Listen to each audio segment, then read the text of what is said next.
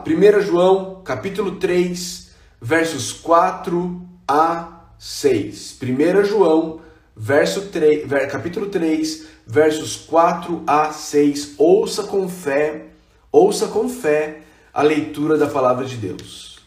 OK? Ouça com fé a leitura da palavra de Deus. Bom dia, Celes Marlene, Edclay, Edclay Henrique. Muito bom. Vamos lá, vamos lá. Todo aquele que pratica o pecado transgride a lei. De fato, o pecado é a transgressão da lei. Vocês sabem que ele se manifestou para tirar os nossos pecados, e nele não há pecado. Todo aquele que nele permanece não está no pecado. Todo aquele que está no pecado não o viu nem o conheceu. Não viu nem o conheceu.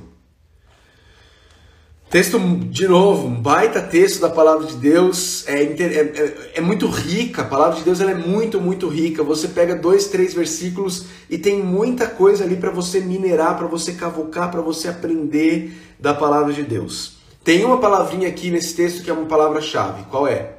Qual é a palavra nesse texto aqui que é a gente ele está falando disso, ele está falando disso. Qual é a, qual é? Olha aí. Qual é a palavra nesse, nesses três versículos que a gente leu que uh, são que é uma palavra-chave para a gente aqui? Olha para o texto, olha aí para o texto.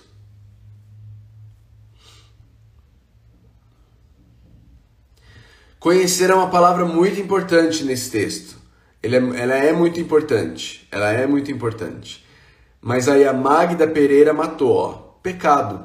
Em três versículos ele usa a palavra pecado seis vezes. Seis vezes. Em três versículos. Seis vezes ele aparece a palavra pecado. Ok? Então quando ele repete, quando você vê uma palavra sendo repetida toda hora, opa, tem algo aqui, tem algo aqui.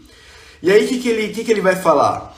Ele vai, ele vai definir pecado, ele vai definir pecado, ele vai dizer que pecado é a transgressão da lei, a transgressão da lei.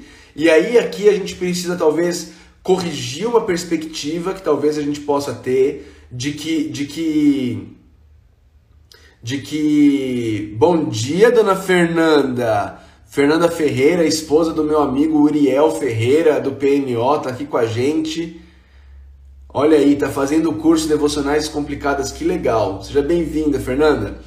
Pessoal, então, ele, ele, às vezes a gente tem uma, uma compreensão equivocada, equivocada de que a lei era algo pro tempo antigo, era algo pro Antigo Testamento, que a lei não se, não se aplica para nós. Olha aí o que, que João está dizendo.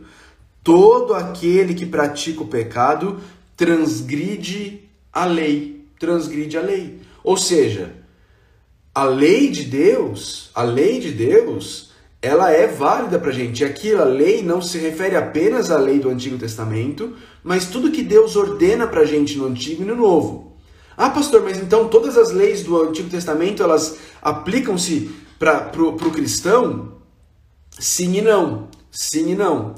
Sim, elas se aplicam para o cristão, mas não, elas não se aplicam da mesma forma para o cristão especialmente, queridos, as leis civis e as leis cerimoniais.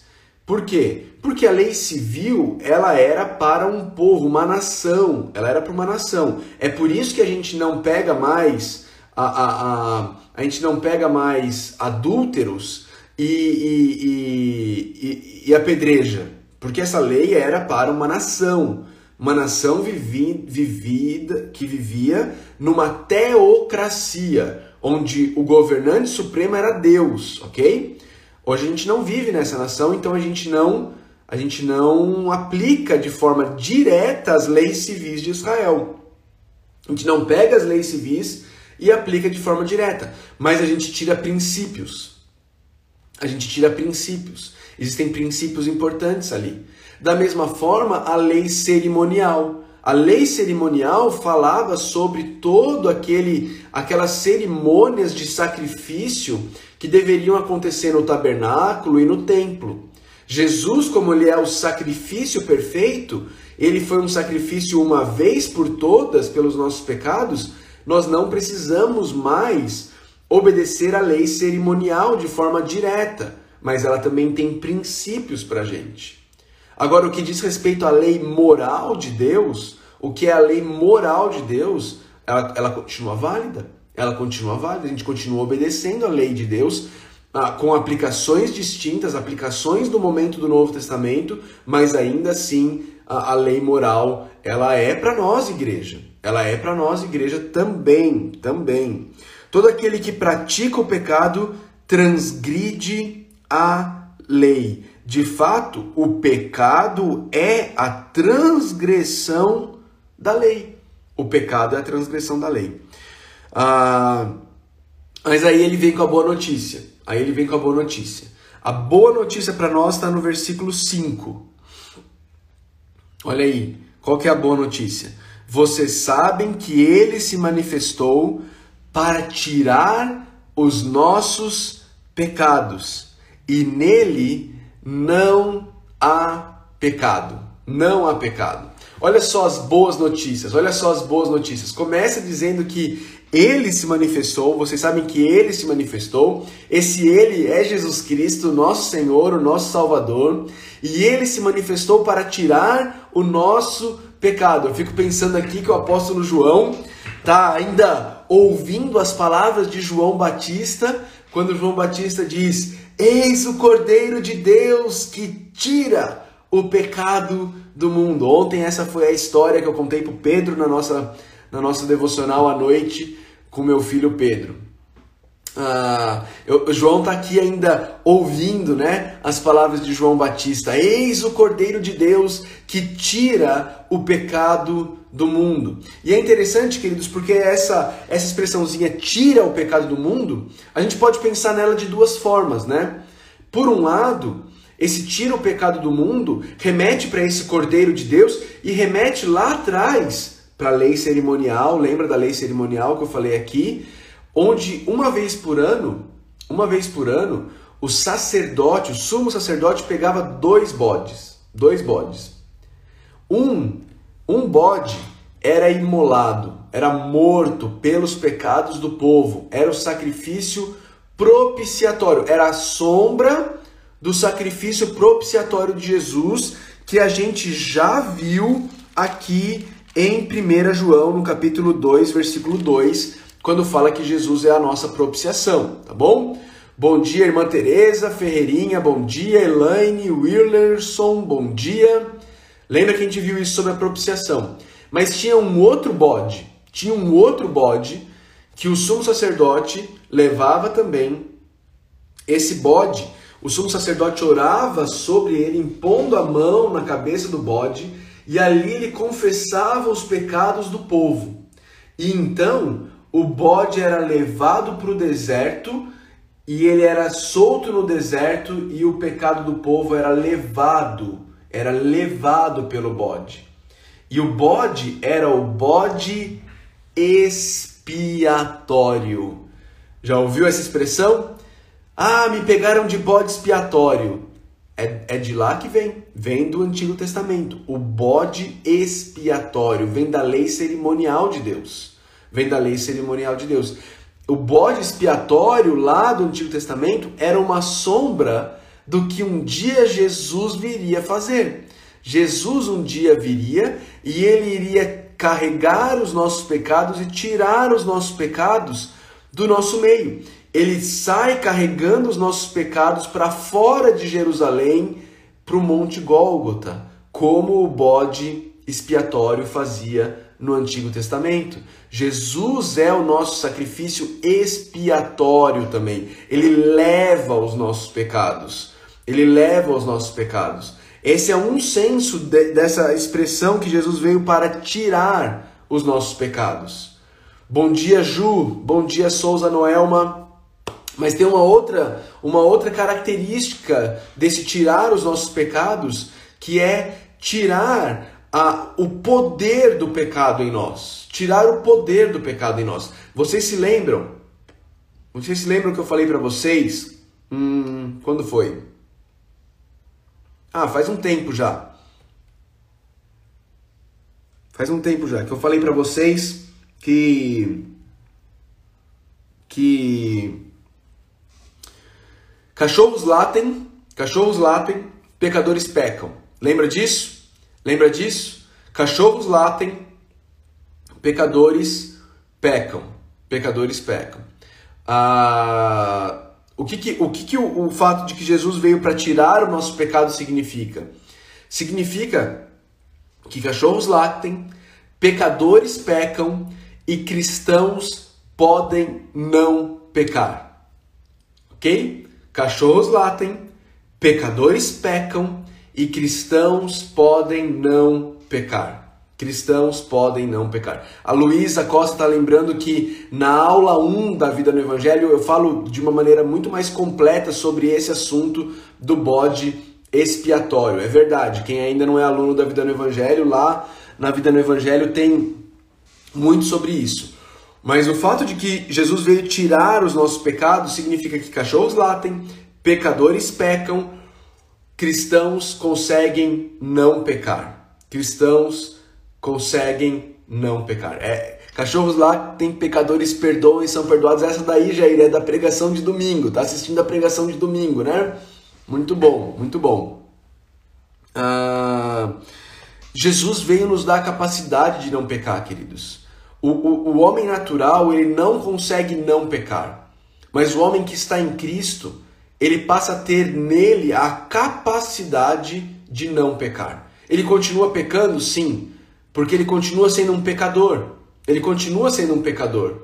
Mas agora ele além de ser um pecador, ele é um cristão. Ele tem essas duas naturezas batalhando dentro dele, batalhando dentro dele. Mas agora ele tem a capacidade como cristão de não pecar, de poder não pecar, de poder não pecar.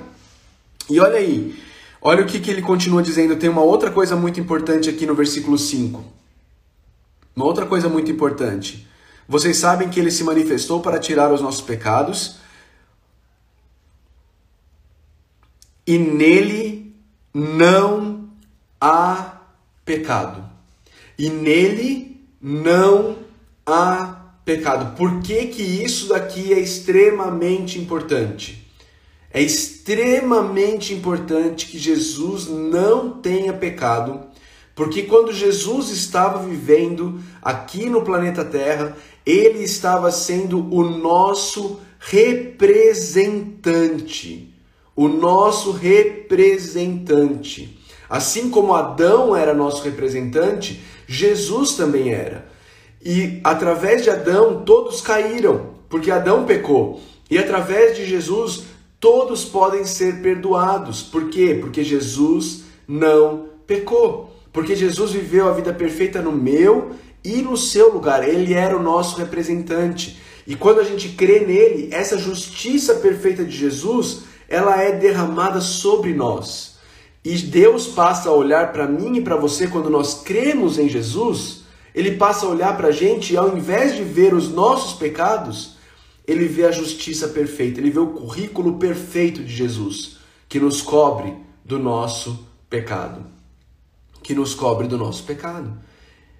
É, é isso. Então, quando a gente lê aqui, e nele não há pecado, a gente precisa dar um glória a Deus enorme. A gente precisa dar um aleluia, porque nele não há pecado e ele era o nosso representante. Ele nos representava enquanto ele vivia aqui na terra e ele nos representou de forma perfeita. Nele não há pecado. Nele não há pecado. Verso 6. Verso 6. Consequentemente, consequentemente, todo aquele que nele permanece, todo aquele que permanece em Jesus, todo aquele que está em Jesus, essa é uma expressãozinha muito, muito frequente em Paulo, em João, é o estar em Jesus, todo aquele que nele permanece, nele permanece, não está no pecado. Essa expressãozinha não está no pecado, ela é muito importante. Ele, e ele continua, ó, ele, ele dá o outro lado da moeda. Todo aquele que está no pecado não o viu, nem o conheceu. Não o viu, nem o conheceu. Aquele que nele está não permanece no pecado. Não permanece no pecado. Mas aquele que permanece no pecado não o viu, nem o conheceu. O que, que João está dizendo aqui, queridos? João está dizendo, queridos, que cachorros latem, pecadores pecam, cristãos odeiam o pecado. É isso. É isso que João está dizendo. Cachorros latem, pecadores pecam, cristãos odeiam o pecado. Cristãos não querem viver na prática do pecado. Cristãos não não não não aceitam viver na prática do pecado. Cristãos querem mudar, cristãos não, não, não cultivam o pecado, cristãos não escondem os seus pecados, cristãos não ficam guardando seus pecados para poder viver mais um pouquinho esse pecadinho gostosinho aqui. Não. Cristãos não querem pecar. Cristãos pecam também? Pecam porque tem duas naturezas. E a sua natureza caída fica puxando ele mas eles são cristãos agora e por isso eles não querem mais pecar. Eles lutam contra o pecado. O pecado incomoda eles, eles não querem aquilo na vida deles. Eles vão, eles vão buscar o que eles precisarem buscar para abandonar o pecado. Eles não querem. Esse é o verdadeiro cristão. Esse é o verdadeiro cristão. Agora, o, o cara que é membro de igreja, o cara que está numa igreja, mas que nunca viu Jesus nem o conheceu, esse cara, você vai falar com ele sobre o pecado, ele vai falar assim, cara, não, deixa eu quieto aqui. Não, minha vida tá muito boa desse jeito. Não, isso é, isso é careta, mano. Isso é careta. Para com isso. E, mano, em pleno século XXI, você ainda com essas? Você ainda essas de pecado? Não, o mundo evoluiu.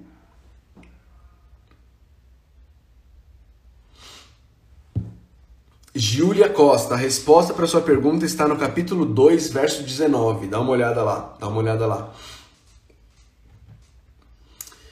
Mas aqui ele está falando de prática de pecado. Ele está falando de viver no pecado. No pecado. O verbo aqui, Gustavo, Gustavo Henrique, o verbo aqui está no tempo presente da língua grega. Ele está falando de algo que é uma continuidade. Você praticando isso praticando isso constantemente, se a sua vida ela é marcada pela prática do pecado, você precisa começar a sondar e, perceber e tentar analisar se de fato algum dia você já ouviu e já o conheceu.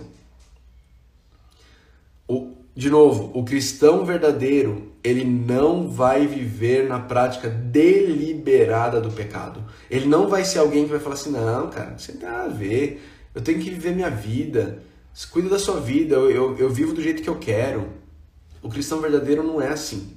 O cristão verdadeiro, ele, ele, ele não quer pecar, ele odeia o pecado. Ele odeia o pecado porque ele conheceu Jesus. Ele conheceu Jesus. Ele não quer isso para a vida dele. Ele não quer isso para a vida dele. E aí hoje o que a gente precisa olhar para tudo isso daqui? Primeiro, primeiro de tudo, a gente precisa parar e perguntar: nós já o conhecemos? E conhecer na Bíblia não é ouvir falar.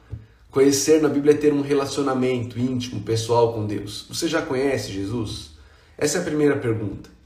Você já conhece Jesus? Olha, olha para a tua vida. A tua vida revela que você já conhece Jesus? Você já conhece? Ok, conheço. Conheço Jesus, eu já o vi, eu já o conheci, ok? Mas, querido, mas tem áreas da minha vida que eu ainda preciso trabalhar. Ah, amém. Todos nós temos. Todos nós temos áreas da nossa vida. Você se arrepende? Pastor, me arrependo. Eu não quero viver isso. Irmãos, então vamos, vamos, vamos fazer um plano. Vamos fazer um plano de mudança. O que é que precisa ser feito para mudar? Talvez você está confiando em você mesmo, na sua força de vontade. Talvez você tenha confiado na sua capacidade e falado assim: Deus, eu nunca mais vou fazer isso. E você já falou isso umas 200 vezes. E você precisa realocar a sua confiança, deixar de confiar em você mesmo e confiar na graça de Deus, no poder de Deus, no Espírito Santo de Deus. Talvez seja isso. Talvez você precise de, ajuda de um irmão maduro e seja a hora de você parar de, de ter vergonha e você perceber que a tua culpa, se você está em Cristo, ela já foi embora com, com o bode expiatório, ela já foi embora. Você não precisa ficar carregando essa culpa e essa vergonha, você pode se abrir com amigos, você pode se abrir com o seu pastor, você pode pedir ajuda para um conselheiro bíblico. Mas faça, faça isso. Busque, dê passos práticos. Você pode colocar cerca mais longe do precipício, estabelecendo regras para você que a Bíblia não necessariamente estabelece, mas que você percebe que você precisa ter porque você tem caído demais. Então você precisa colocar as regras um pouco mais a cerca um pouco mais afastada do precipício, um pouco mais afastada, para garantir que você não vai cair, não é? Tomar atitudes sérias, sérias. Por quê? Queridos, porque ele veio para tirar o nosso pecado. Ele viveu a vida perfeita em nosso lugar, ele morreu a morte que nós merecíamos morrer, ele foi o nosso bode expiatório, teve um preço. O nosso pecado tem um preço, tem um preço. Nós precisamos levar o pecado a sério. Nós precisamos dar passos sérios na luta contra o pecado, confiados na graça. Confiados na graça, como a Jane está dizendo aí, Tito 2 fala sobre isso. A graça que se manifestou salvadora a todos os homens também nos ensina a renunciar à impiedade e às paixões mundanas e a viver no presente século de maneira sensata, justa e piedosa. É a graça, é a graça, é a graça. Mas envolve, envolve nós darmos passos práticos capacitados pela graça para vencermos o pecado, para vencermos o pecado. Levemos a sério. Levemos a sério. Se você está vivendo uma vida onde você trata o pecado com levianidade, qualquer área da tua vida, qualquer área da tua vida, se você leva o pecado de forma leviana, leviana, se arrependa disso. E hoje, hoje, decida hoje que você vai tomar atitudes sérias em relação ao seu pecado que você vai pedir perdão para quem você precisa pedir perdão, que você vai confessar para quem você precisa confessar, que você vai parar de esconder o teu pecado, porque enquanto você esconder, você não vai poder lidar com ele. Enquanto, enquanto você esconder, Satanás tem uma arma contra você, que é a arma da mentira, é a arma do medo, é a arma do engano, e é isso que ele quer. Ele quer que você viva no seu pecado escondido, com medo de ser descoberto, com medo de falar para alguém, com medo de pedir ajuda. E tudo que Jesus está dizendo para você é: venha, venha, tire a máscara, pare de fingir, deixe, deixe os seus irmãos em Cristo te ajudar. Deixe os seus irmãos em Cristo te ajudar. Gente, eu recebo muita, muito direct, muita caixinha de pergunta de gente falando: Pastor, sou seminarista e, e, e, e eu tô tendo relações sexuais com a minha namorada. Como é que eu faço para vencer isso? E aí eu falo assim: você já confessou para os pais dela? Você já falou para o teu pastor? Porque afinal de contas, teu pastor te enviou para o seminário para você ser um pastor, ele está investindo na tua vida, mas você está vivendo numa vida de imoralidade sexual. Você está vivendo numa vida que já te desqualifica para o ministério, enquanto você é seminarista. Ah, não, mas se eu confessar, eu não sei o que vai acontecer. Meu irmão, é isso que você precisa fazer. A liberdade vem quando eu e você nós confessamos os nossos pecados. Enquanto a gente não confessa, nós estamos presos nele. Nós estamos presos no pecado. E ele só vai nos carregar mais para baixo. Para de esconder seu pecado. Busca ajuda. Confesse seus pecados. Eles já foram levados para fora da cidade. O bode expiatório já o levou. Jesus já pagou o preço. Confesse e deixe. Confesse e deixe. Busque ajuda. Busque ajuda. Busque ajuda. Amém? Amém? Que Deus nos ajude, não é? Que Deus nos ajude a cada dia. Que Deus nos ajude a cada dia. A cada dia.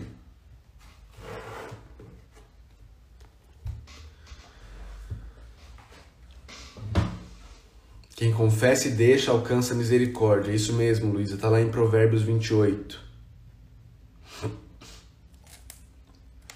Hoje nós vamos orar a oração que está na página 182, 182 do Vale da Visão, Vale da Visão, coletânea de orações puritanas, 182. A oração se chama Verdade em Cristo.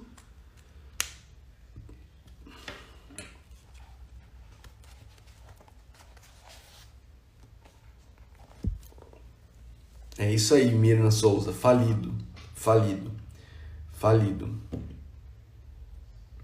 Vamos orar essa oração e depois quem puder cantar uma música, de preferência um louvor congregacional, seria muito bom. Já me avisa aqui, tá bom? Pra gente poder cantar junto aqui todo mundo, tá joia?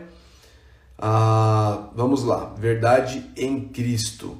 E, e, e de novo, antes de eu orar aqui, se você ainda não se inscreveu para o curso Devocionais Descomplicadas, as inscrições se encerram nessa sexta-feira. Esse curso é um curso em que eu te ajudo, eu te ensino como fazer a sua própria devocional, como ter o seu tempo com Deus sem terceiros como você ficar sós com Deus, sem de depender do Spurgeon, sem depender do Tim Keller, sem depender do Paul Tripp, sem depender do Felipe Niel, você e Deus. Eu quero te ensinar o que fazer quando você abrir a palavra de Deus para estudar, tá bom? Devocionais Descomplicadas, as inscrições se encerram nessa sexta-feira. Entra lá, avidanoevangelho.com/dd. Vamos orar? Verdade em Cristo é o nome da oração, ela está na página 182. Verdade em Cristo, página 182. Deus, doador da vida, apressa-me a clamar o teu nome, pois minha mente é ignorante, meus pensamentos são devaneios, minhas afeições são terrenas, meu coração é incrédulo e somente teu Espírito pode remediar minhas infirmezas. De meu Pai e amigo é que me aproximo. Minha porção para sempre, alegria sem medida, força do meu coração.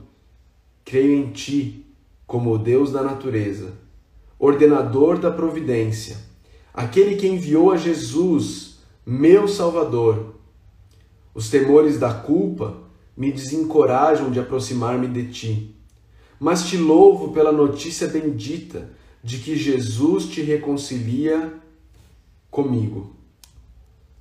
Que a verdade que está nele ilumine em mim tudo o que é treva, firme em mim tudo o que vacila, conforte-me em todo sofrer. Cumpra em mim tudo o que é da tua bondade glorifique em mim o nome de Jesus. Atravesso um vale de lágrimas, mas bendito sejas, porque no fim está o portão da glória aberto. Capacita-me a entender como minha a pátria superior celestial. Prepara-me para cada parte da minha peregrinação. Apoia meus passos pela tua palavra que nenhuma iniquidade me domine. Ensina-me que Cristo não pode ser o caminho se eu for o fim. Caramba, que frase! Ensina-me que Cristo não pode ser o caminho se eu for o fim. Que Ele não pode ser o redentor se eu for o meu próprio Salvador. Que não pode haver verdadeira união com Ele enquanto meu coração for das criaturas. Que a fé o aceita como redentor e senhor, mas não um sem o outro, mas não um sem o outro. Em nome de Jesus, amém.